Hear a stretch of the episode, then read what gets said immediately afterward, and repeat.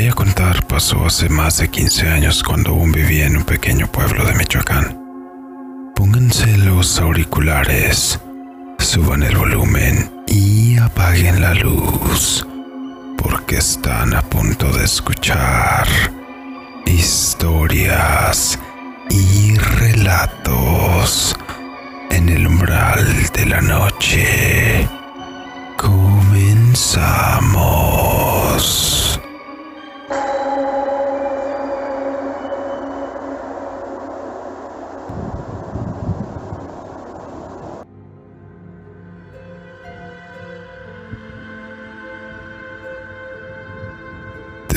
Pequeña fui bastante proactiva y hasta cierto punto independiente. Me casé eso de principios de mis veintes, pero salí de la casa de mis papás hasta que mi marido logró construirnos una casita igualmente porque mi marido se iba a trabajar a Estados Unidos, en ocasiones por periodos de poco más de seis meses. El caso es que la propiedad era un terreno que se utilizaba para la agricultura a pie de carretera y se construyó la casa desde cero. Tardamos unos 8 a 10 meses en dejarla habitable decentemente, con su baño, piso firme y los cuartos. En fin, el caso es que cuando la casa estuvo lista salí de vivir con mis papás y fui a vivir con mi marido mientras él estuviera acá.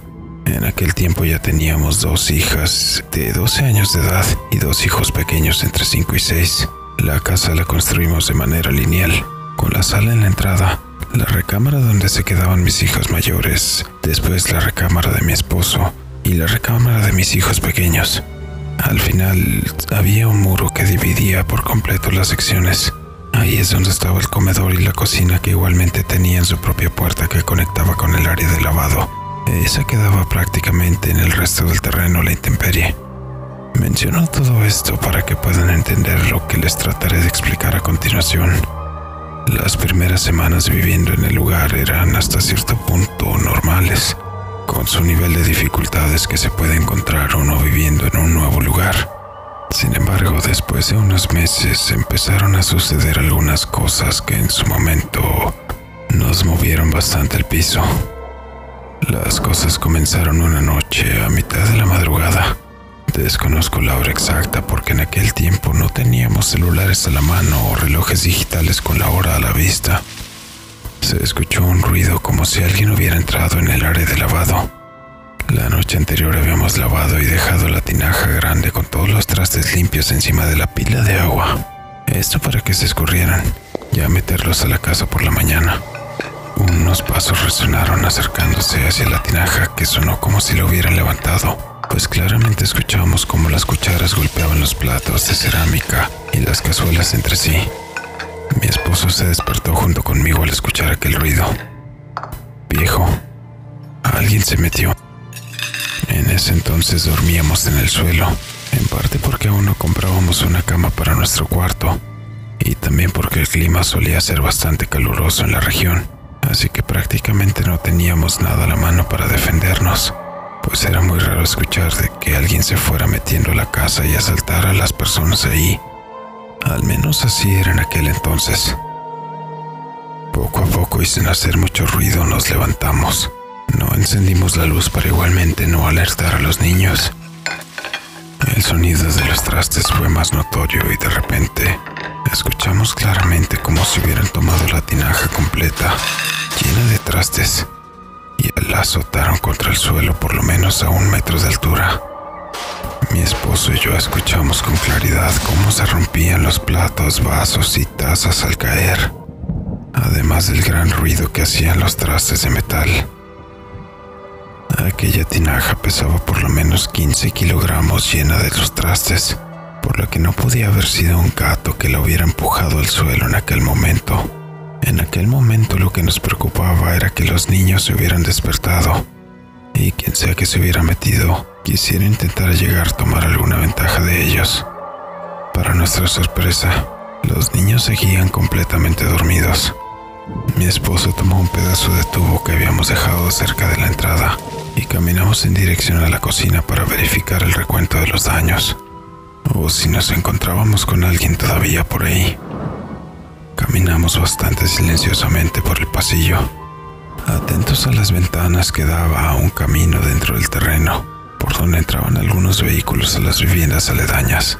Queríamos estar seguros si veíamos a alguien sospechoso, pero fuera de la ventana se oían los grillos y chicharras con los típicos ruidos que podrías encontrar en un área tan a la intemperie como aquella. La puerta entre la cocina y el cuarto de lavado no tenía cristales en la ventana, por lo que fácilmente podían haber entrado a la casa si hubieran querido.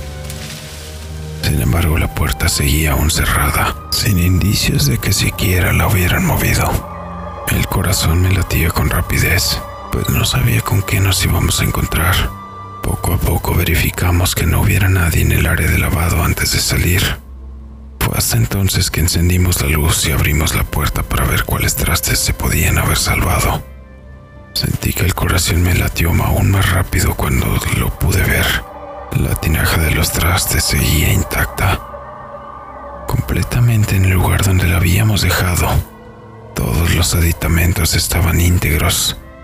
No había habido algún movimiento en esa parte de la casa, al menos no después de que nos fuimos a dormir.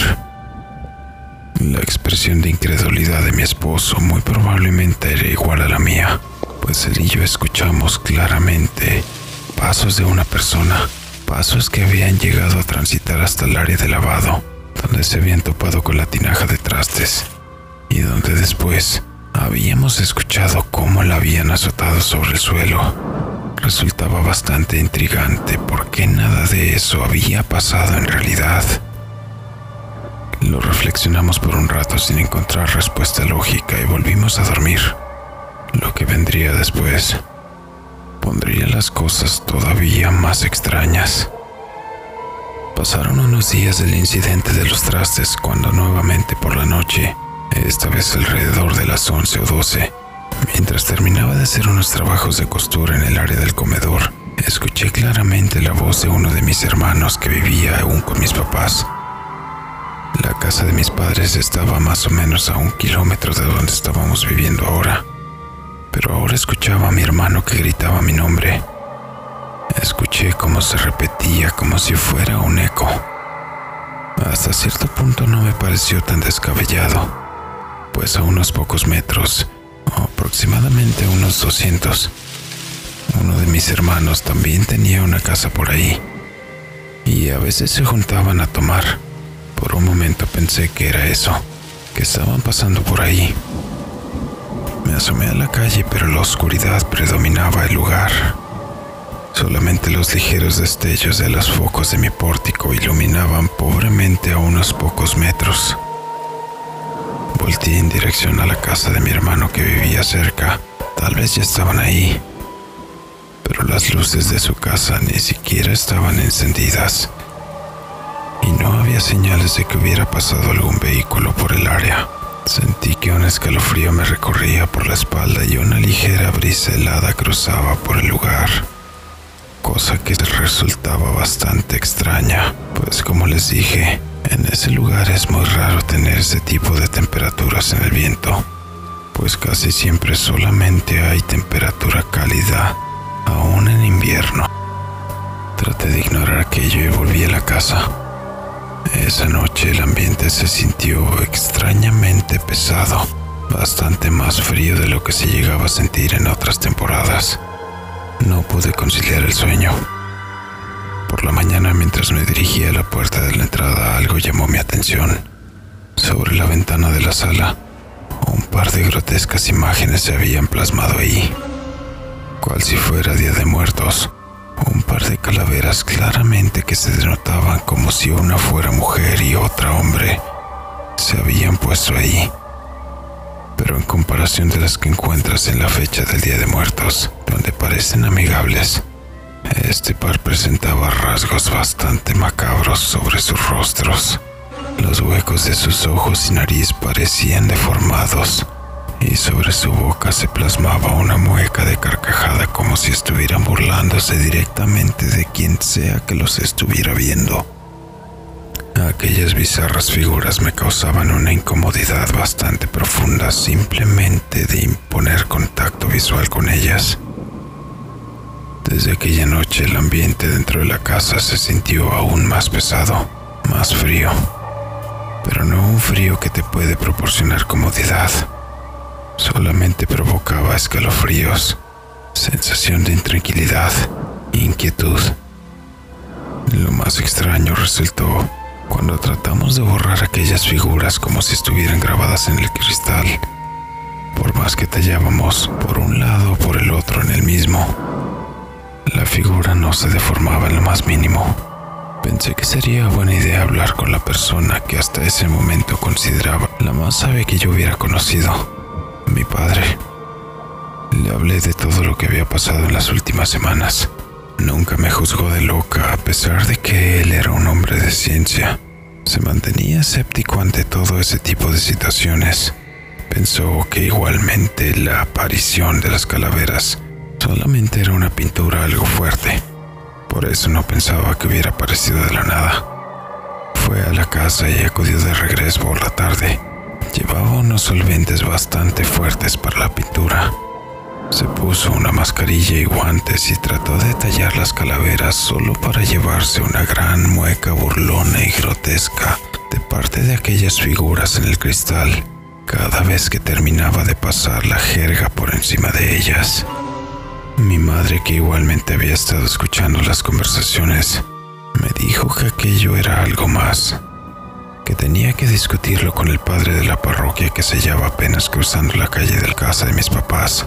Acudí con el señor cura para contarle todo lo que me había pasado en los días pasados y cómo ni siquiera con solventes tan fuertes las calaveras se habían desvanecido siquiera un poco de los cristales. Cuando estaba platicando todo esto con el señor cura, su semblante era de preocupación. Algo me decía que él esperaba que no fuera algo demasiado grave. Entró en la iglesia y tomó un frasco para después llenarlo en la pila bautismal. Yo me sentía intranquila de lo que pudiera decirme, o peor aún, de lo que podría estarme ocultando. Cuando regresó hacia mí, acercó un frasco de plástico lleno de agua bendita. Compra un ramo de flores, el que más te guste, y vacía la mitad de este frasco en una jícara y rezando un Padre Nuestro usa algunas de las flores para esparcir con sus pétalos el agua bendita por todos los rincones de la casa. Me dijo en un tono bastante serio. Dijo también que cuando terminara tenía que colocar la flor con el resto del ramo en un florero, utilizando la mitad del agua restante del agua bendita, llenando el resto del jarrón con agua normal. Después de eso, vemos qué pasa dijo con un tono de preocupación bastante notoria en su voz. Le agradecí y salí en dirección a la plaza en busca de las flores en ese mismo día. Quería que todo quedara resuelto lo antes posible. Compré unos claveles para llevarlos a la casa y no perdí el tiempo. Con la mayor fe que pude, empecé a esparcir el agua bendita por todos los rincones de la casa utilizando uno de los claveles cuando iba cerca de la mitad, mi esposo, quien justamente había descansado del trabajo ese día, se acercó a mí con un rostro esperanzado. Con esa misma fe que estás bendiciendo la casa, échame tu bendición, me dijo mientras se arrodillaba frente a mí. De alguna manera escuchar aquellas palabras me hicieron sentir aún más llena de fe. Tomé la flor y diciendo las palabras, en el nombre del Padre, del Hijo y del Espíritu Santo, le arrojé en forma de cruz agua bendita por encima de la cabeza utilizando los pétalos de la flor. Después de ellos se levantó y siguió con sus cosas el resto del día. Como me dijo el padre una vez que terminé de bendecir la casa, vacié el agua restante en un florero y le puse las flores encima. Nos fuimos a acostar mi esposo y yo. Parecía que todo iría normal, al menos lo que hasta ese punto se había considerado así. Sin embargo, en la madrugada, mi esposo se levantó de repente a mitad de la noche. ¿Hay algo en las cobijas? Decía mientras no paraba de tratar de rascarse la espalda y la cabeza. Me desperté y encendimos la luz del cuarto, pero no había nada a la vista ni en las sábanas, en las cobijas, ni en las almohadas. No hay nada, viejito. ¿Qué sientes? Le dije con bastante preocupación. Ah, siento como si un montón de animales estuvieran picándome por todos lados. Mejor me voy a bañar. Mientras yo voy a cambiar las sábanas. A mitad de la noche se dio un baño profundo y yo tomé un par de sábanas limpias que recién había lavado el día anterior para ponerlas en el tendido. Tal vez así podría dormir más tranquilo. Sin embargo, a pesar del baño y del cambio de sábanas, mi esposo no podía parar de rascarse. El resto de la noche ninguno de los dos pudo descansar. Su piel estaba enrojecida casi por todos lados.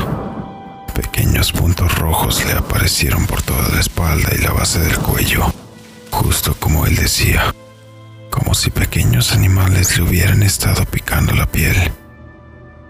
Aún así, ni en las sábanas ni en el suelo del cuarto había nada a la vista que pudiera estar causando aquello.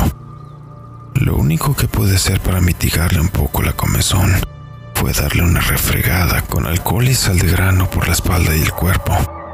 Aparentemente aquello le ayudó a aliviar el escorzor que sentía sobre la piel. El resto de la noche estuve al pendiente si sentía algo más en caso de que tuviéramos que salir de emergencia al hospital.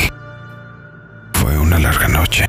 No creo que pudiéramos haber descansado más de una hora en total. Con los ojos hinchados y bastante cansancio sobre el cuerpo nos levantamos. El sol que entraba por la ventana de la sala estaba rebotando en algunos de los vasos que había por ahí, llegando directamente a nuestro cuarto. Sentía los músculos muy cansados, probablemente de estar agitando las flores mientras bendecía la casa.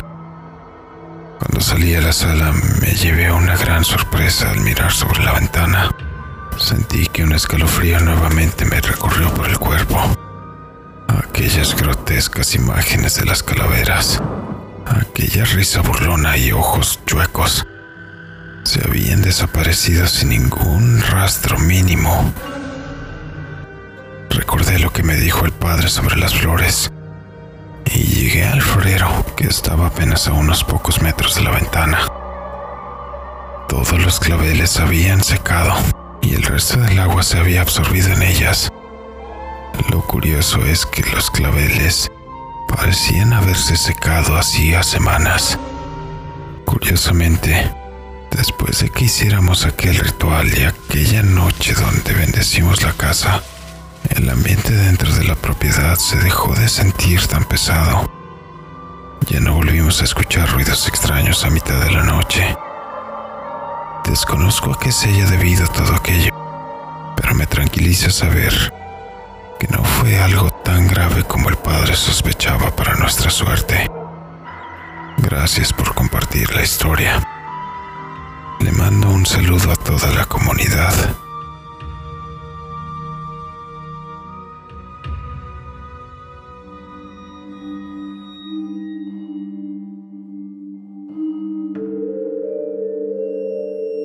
Y así termina esta curiosa historia.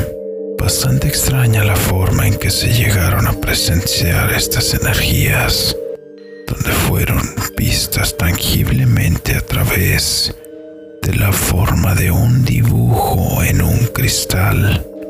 Déjame en los comentarios qué crees tú que haya sido aquello que se presenció en aquella ventana, o si conoces una historia similar. En la descripción podrás encontrar nuestras redes sociales para que nos apoyes y sigas en ellas, especialmente en YouTube, suscribiéndote, dándole un like y compartiendo para poder seguir trayendo contenido en todas las plataformas. Igualmente te invito a que nos hagas llegar tus historias y sugerencias al correo electrónico dracotrx13 gmail.com Todas las historias serán tomadas en cuenta con su debido respeto sin importar qué tan corta o larga pueda ser. Le mando un saludo a toda la comunidad que no nos ha dejado de apoyar en todo momento. Yo soy Draco TRX. Muchas gracias. Nos vemos.